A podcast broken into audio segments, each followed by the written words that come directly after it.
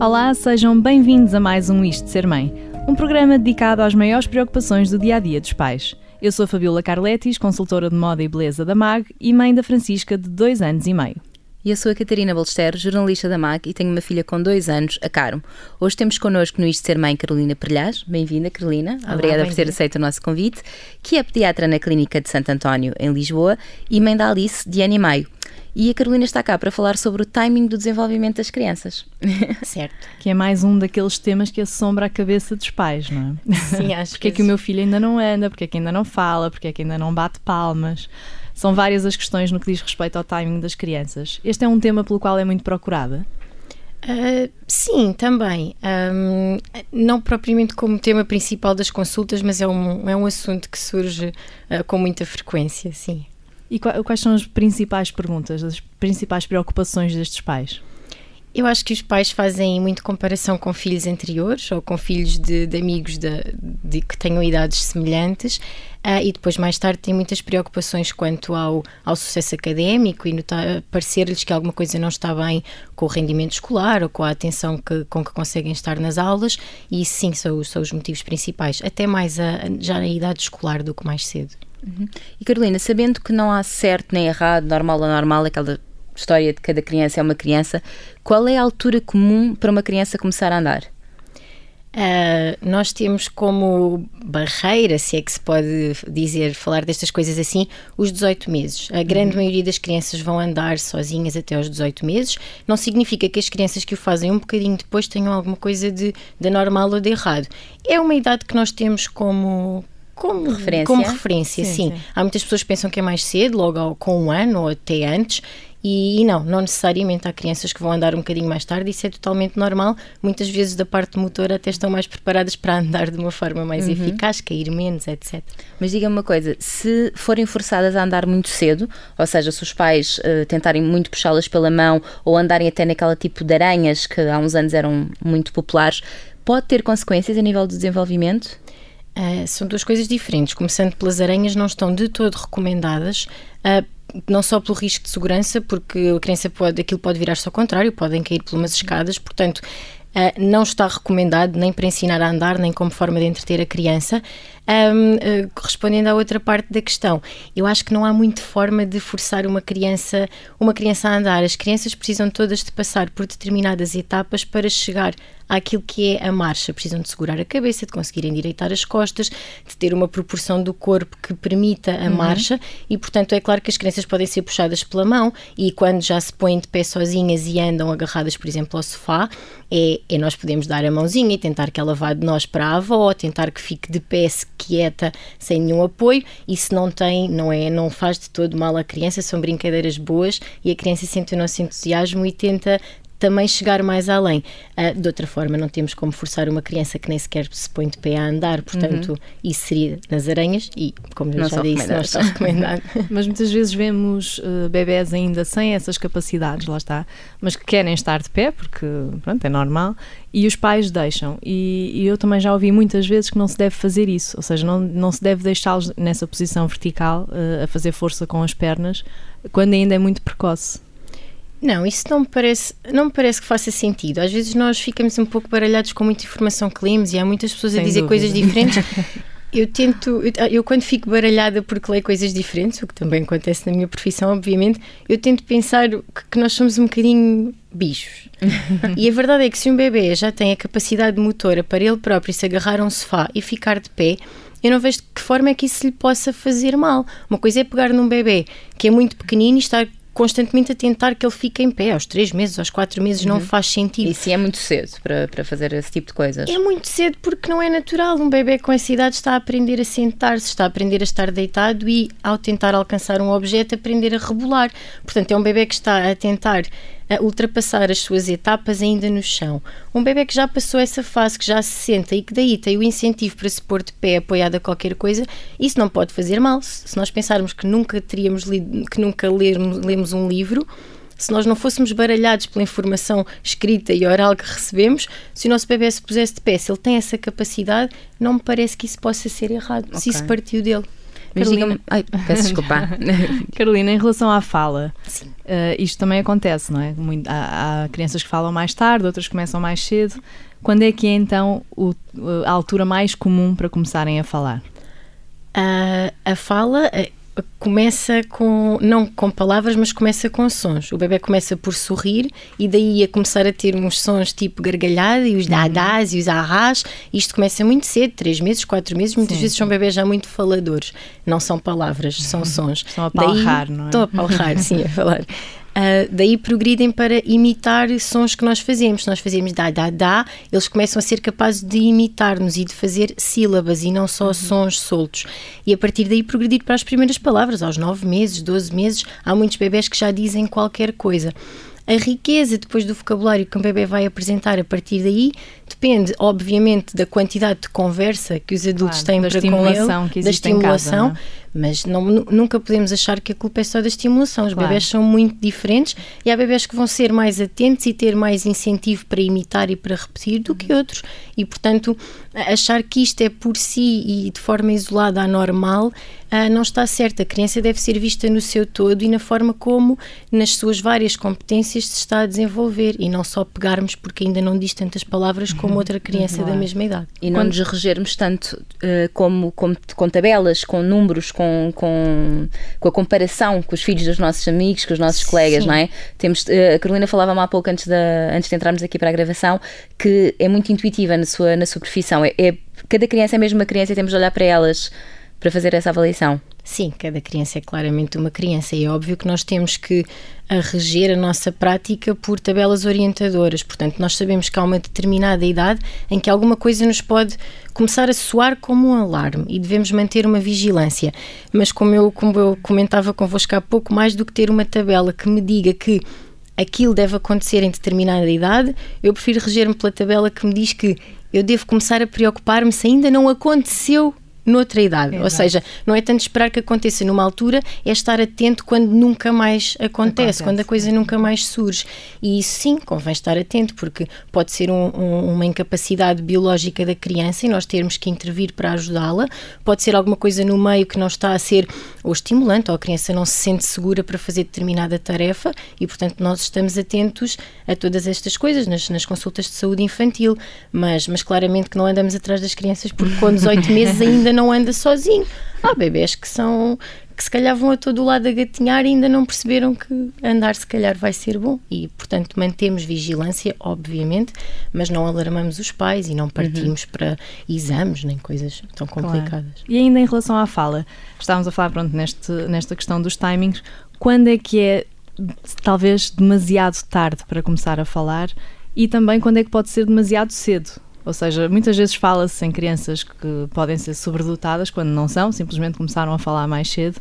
Qual é esse timing? Eu acho que não há um timing para o mais cedo.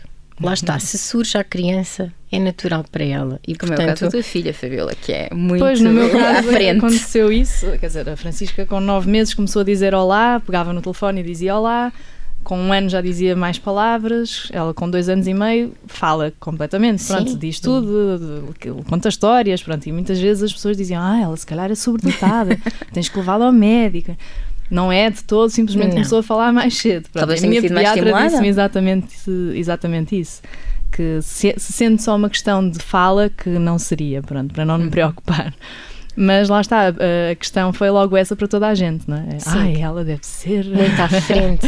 e são, e são de certa forma, nós podemos brincar Mas com isso. Mas não de uma são... forma preocupante ou alarmante. Não, não é? médica, não, é? Não, não de uma forma preocupante. Uma criança que fala muito é uma criança que de repente teve curiosidade em usar uhum. a boca da mesma forma do que nós, em repetir os sons que nós estamos a fazer e em nomear claro. as uhum. coisas que vê, porque percebeu de alguma forma que isso melhora a comunicação com os seus cuidadores e com as uhum. outras pessoas. Portanto, não há um precoce.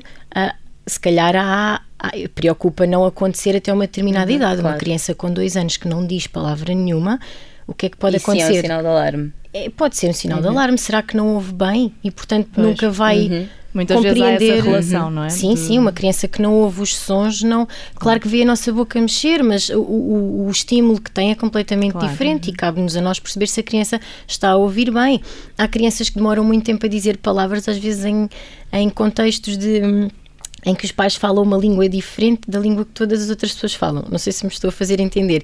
Elas ouvem as, a, a, palavras diferentes para a mesma coisa uhum. e demoram um bocadinho mais de tempo a processar isso e de repente um dia aquilo sai-lhes e dizem duas palavras para a mesma coisa. Portanto, é também tentarmos perceber tudo isto. E obviamente que se um pediatra geral como eu sou fica preocupada porque parece que é demasiado tardio ou não está a ser tão adequado, existem pediatras que fazem do desenvolvimento infantil a sua vida uhum, e que uhum. sabem claro, usar uhum. sim, escalas e, e, interpretar coisas que se calhar eu não estarei uhum. tão, tão alerta. E aí eu peço sempre ajuda. Se, fico, se eu própria fico na dúvida, eu peço ajuda. Mas é uma coisa que eu acho que é para levar com muita descontração e nunca nunca deixar que é demasiado cedo para uma criança falar, porque se ela falou é dela. Eu tenho uma dúvida. Uh, há muitas pessoas que têm a tendência para falar com as crianças de forma abebezada, não é? Ah, oh, meu pequenininho, aquelas coisinhas assim. Ah, essa imitação foi incrível. Foi, Fales mais, por favor. isto é benéfico ou não é benéfico para a criança para aprender a falar? Eu também, a mim sempre me disseram, a minha pediatra dizia que, uh, que eu devia sempre falar com a Francisca uh, como falo com outra pessoa qualquer e falar muito com ela. E sempre foi uma coisa que eu fiz desde que ela nasceu. Dizia, agora vamos ali ao jardim, vamos passear, agora vamos ao restaurante. Quer dizer, falava muito com ela e sempre assim. O que é que é mais benéfico na realidade? Eu acho que nós falamos à bebê com os nossos filhos porque é uma, é uma forma carinhosa de comunicarmos com eles e não tem problema nenhum dizermos, oi, tão fofinho, meu bebê tá, tá, tá, esta, esta imitação foi melhor. não tem problema nenhum. A verdade é que hum, os nossos filhos, mesmo quando ainda não dizem quase nada, têm uma compreensão muito maior do que aquilo que eles conseguem depois manifestar como tendo compreendido. Eles percebem tudo, é por isso que aprendem tanto, são, são extremamente atentos e ao nós falarmos com eles como pessoas adultas, digamos assim, ou seja, utilizando vocabulário sem estar a ser demasiado escolhido, usando as palavras corretas para as coisas, Sim. falando num tom de voz como falaríamos com outra pessoa qualquer, a criança também sente isso como um reconhecimento de que lhe estamos a dar algumas qualidades uhum. e algumas características que damos às outras pessoas todas com Exato, quem falamos. Sim. Isso é muito importante para a criança, porque na verdade as crianças também dão um bocadinho aquilo que se espera delas. E se nós esperarmos muito delas, se calhar isso é, e se calhar isso é bom. E quando eu digo esperar muito, não é esperar de forma é desadequada à é? sua idade. Claro. Agora é eu, eu, se falo com este tom de voz com a minha filha e se lhe explico que ela tem que comer ou que tem que fazer alguma coisa porque eu estou atrasada ou porque é importante, ela, de certa forma, compreende que eu falo da mesma forma com o pai e, portanto, eu estou a atribuir-lhe a mesma importância e as mesmas características. E eu acho que isto é muito benéfico. Mais do que estar com grandes explicações filosóficas Sim, a uma claro. criança. Não é isso, é é falar com ela como se fala com outra pessoa qualquer e percebendo que ela tem o direito a ficar zangada se eu fizer alguma coisa sem ela ter percebido que ia acontecer. Porque ela está atenta a isso. E, portanto, sim, eu falar com ela como uma, uma pessoa que compreende, mais do que uma pessoa crescida, é como uma pessoa que tem compreensão. Sim, sim. E acho que para isso utilizar o vocabulário que se usa com qualquer pessoa é extremamente adequado. Se depois de vez em quando falamos a bebés é com eles, não é por aí. Mal nenhum. E não estraga. e eles percebem que é carinho. Às vezes também com claro. os outros fazemos, ai, coitadinho. e portanto, acho que é bom. Carolina, diga-me uma coisa, só voltando aqui um bocadinho atrás, seja andar, falar, Uh, a escola pode ser um fator. Pergunto isto porque a minha filha, por exemplo, eu e a Fabiola somos colegas, falamos várias vezes das nossas filhas que têm idades muito, muito aproximadas. Um, e a Francisca, a filha da Fabiola, sempre foi muito mais desenvolvida, sempre andou mais cedo, sempre falou mais cedo. A minha falou há pouco dos 18 meses, ela andou até depois, até depois disso e era uma preocupação que eu também já tinha. A minha questão é: o fator escola, uma criança que entra mais cedo sei lá, aos 4, 5 meses, porque os pais têm de voltar ao trabalho e não têm com quem os deixar, pode desenvolver essas competências mais depressa? Eu acho que as escolas, quando são boas, têm, têm imensas vantagens. Uh, não só porque as crianças veem outros miúdos a fazer coisas e, portanto, se calhar têm um incentivo extra, já uhum. não é só aquele adulto a falar com elas, são todos os outros miúdos a comunicar entre si, eles podem ter este estímulo para imitar, para se porem de pé, para brincarem com os brinquedos da mesma maneira. Portanto, eu não consigo dizer que a coisa tenha uma relação linear, mas parece-me que a escola pode ser, pode ser um ótimo estímulo, pelo menos para que a criança veja uma certa vantagem em fazer aquelas uhum. coisas. E, e, sim, os miúdos da parte motora, se for uma escola que lhes permite ter amplos espaços de brincar, é muito bom. Eles habituam-se a cair sem que isso seja um drama, habituam-se a correr de um lado para o outro, uhum. entrar e a sair de cadeiras e de carrinhos. Não ser tão protegidos às vezes quando ficam com os avós, não é? Sim, pode acontecer. Sim. Uhum. E em relação à Xuxa e à fralda? Uh, também há alturas ideais? Um, quanto à Xuxa e à fralda. Nós trazemos isto para a nossa realidade, não é? Claro. Uh, são sempre perguntas difíceis. Mais uma vez, eu não gosto muito de dizer que há uma idade para tirar as coisas. As crianças são muito diferentes e têm necessidades de consolo, isto falando mais da Xuxa, que são completamente diferentes. Há miúdos que são muito mais dependentes da sucção até mais tarde para se regularem. Um, agora, assim, de uma forma mais ampla, parece-me que uma criança, quando entra na idade escolar, e falamos aos 5, 6 anos, Uh, que já não precisa da Xuxa para se regular, uh, já deve ter outras formas de sentir-se confortável e de conseguir acalmar-se e de conseguir regular-se sem aquela coisa que é uma coisa muito bebê. A sucção é, uma, sim, é um sim. mecanismo, é um, é um, é instinto, digamos assim, que os bebés trazem eh, já do útero. Uh, e, portanto, não é que aos dois anos ou aos 18 meses tenha que ir a correr tirar a Xuxa, mas devemos ensinar as crianças a precisar dela cada vez menos. E isto começa de uma forma gradual, quando eles estão divertidos a brincar com qualquer coisa, não precisam de brincar com a Xuxa na boca, começa-se a retirar em alturas em que não é necessário para a criança se sentir bem provavelmente o dormir é, é a última fase uhum. em que a uhum. Xuxa desaparece. Uh, mas acho que isto é uma coisa que também é ensinada e é, é brincar é aos crescidos uhum. com eles, é gradual, sem a pressão de uma idade para tirar. A pressão é outra, é nós sentirmos que estamos a ensinar aos nossos filhos a crescer e não estamos a mantê-los presos a coisas que são de bebê isto sem, sem tirar o mérito que às vezes eles precisam de ser bebés no seu próprio tempo. tempo. É? Agora, a idade escolar parece-me que as crianças devem ter outras formas de consolo e nós começamos a considerar patológico, por exemplo, o fazer xixi na cama Uh, quando entram na idade escolar, também aos 5, 6 anos. Portanto, a partir até o desfralde deve ser uma coisa que acontece, que até, acontece até, até, até, até estas idades, porque a criança começa a perceber que pode pedir para ir fazer xixi, começa a, a ter mais noção das suas próprias sensações corporais, Uh, e, portanto, há aqui uma altura que é ideal para se começar a ensinar outro tipo uhum, de coisas claro. às crianças. E a escola é, é um, é um sítio onde é um veículo, é? Sim, eles vêm imenso toda a gente a ir ao bacio, toda a gente a ir à uhum. sanita e também querem fazer aquilo, porque eles não querem ser diferentes uns dos outros e nesse sentido as escolas são muito boas porque eles acabam por ir assim todos em catadupas atrás das outras. Carolina, por falar em pressão, estávamos a falar de uma pressão diferente. Um, a pressão social faz com que sejamos influenciados para pensar mais neste tema. Quando eu falo de pressão social, e mais uma vez estou a trazer as coisas para, para a minha realidade e para o que eu passei, seja dos avós, seja dos amigos, ah, minha filha já anda, o meu filho já, já come sozinho. Isto pode nos fazer eh, focar demasiado no tema e às vezes não nos contrairmos tanto quanto deveríamos. Pode, eu acho que alguém estar eh, sempre a comparar um bebê que até é mais novo e que já faz alguma coisa que o nosso não faz é, é, preocupante. Nós, nós, e ainda para mais porque sempre que se fala disso é dado muito o incentivo que a culpa se calhar é nossa, não é? Que não estamos a dar o estímulo suficiente. Muito, muito poucas vezes é falado de que a criança é um ser com uma genética e que tem o seu próprio ritmo. E portanto essa comparação às vezes faz com que, com que não se relaxe e não se perceba os sinais que a criança está a dar de que as coisas estão a evoluir. Portanto, uhum. nós no desenvolvimento as crianças não têm, não vão fazer as mesmas coisas todas com a mesma idade. O que nós sabemos é que a ordem com que as coisas acontecem é geralmente a mesma. Portanto, a criança antes de fazer pinça, não é? Antes de pegar nas coisas pequeninas, vai ter primeiro que pegar com a mão toda.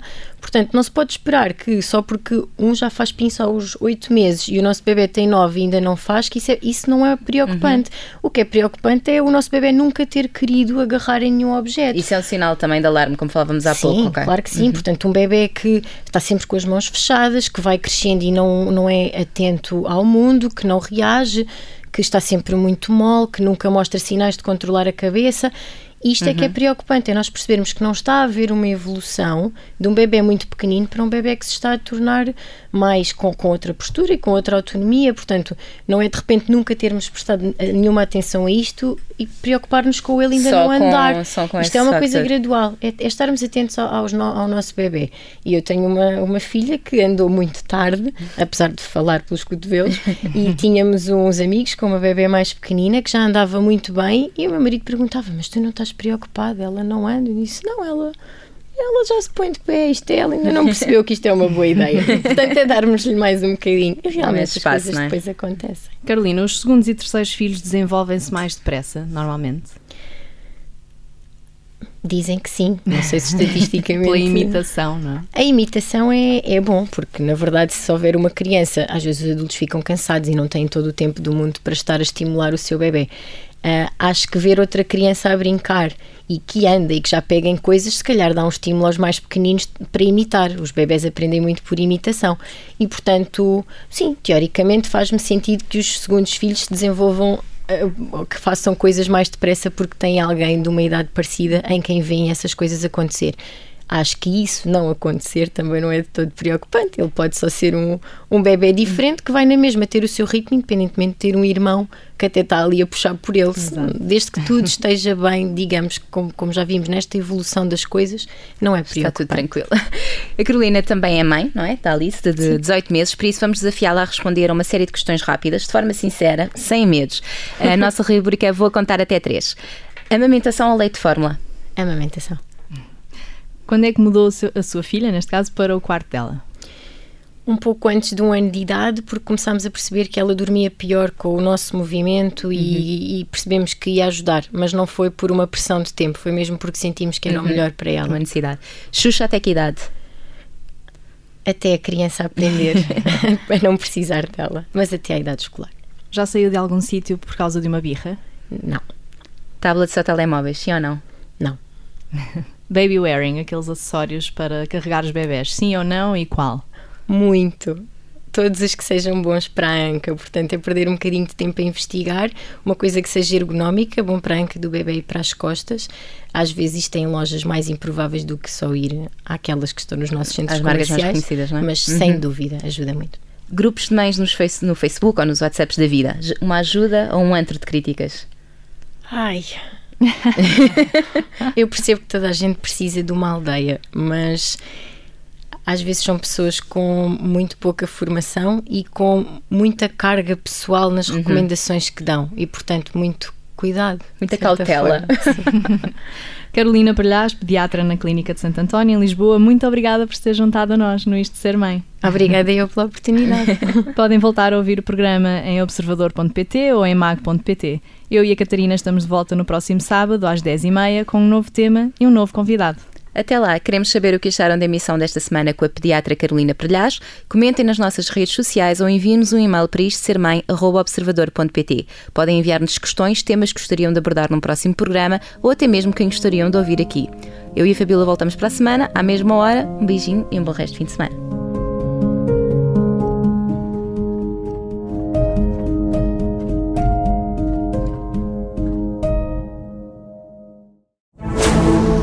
Rádio Observador. Ouça este e outros conteúdos em observador.pt/barra rádio e subscreva os nossos podcasts.